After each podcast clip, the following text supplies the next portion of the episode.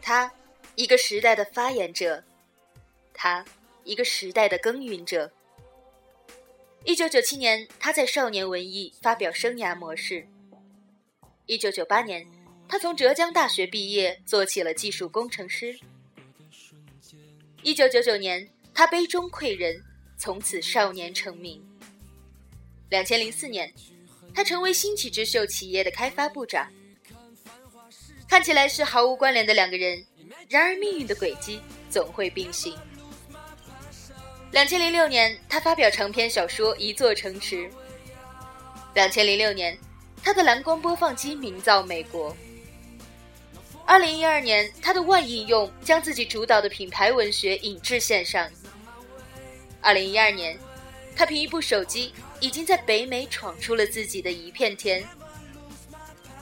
二零一三年，他编剧《后会无期》。二零一三年，他离开原公司，创立了属于自己的品牌——一加手机。于是，这生命的轨迹又开始了交集。二零一四年，《后会无期》上映，他去看了他执导的这部电影。二零一五年，他和他握手，惺惺相惜。他决定代言他的一加手机。就这样，一步一步来的命运，刚刚好。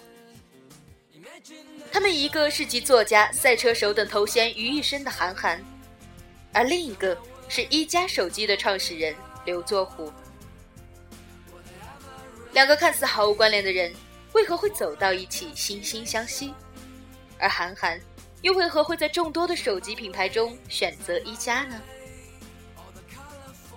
韩寒曾经这样形容过自己：“我从一个不满现状、嬉笑怒骂的小孩子逐渐成熟，但我还是会把自己小时候最爱玩的赛车拿出来再玩几次。我喜欢用感觉上舒服的东西。我想在周末一个人去喝杯咖啡，看几本书。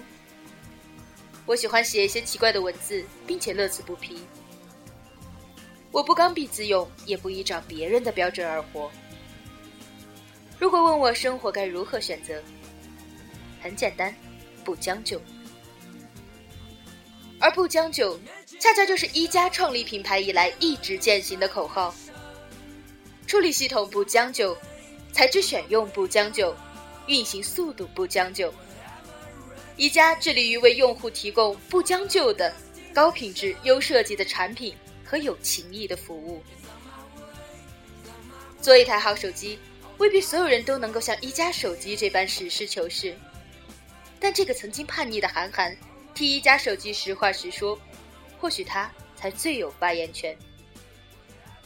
你选择潮流，我选择不跟风；你选择工业化，我选择原生态；你选择走捷径，我选择脚踏实地；你选择将就，我选择不将就。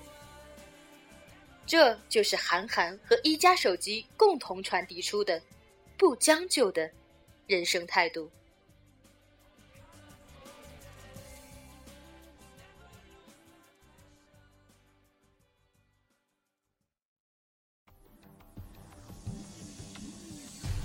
一加手机只为不将就的你而打造。微博话题一步一步来，涵涵与你共同关注。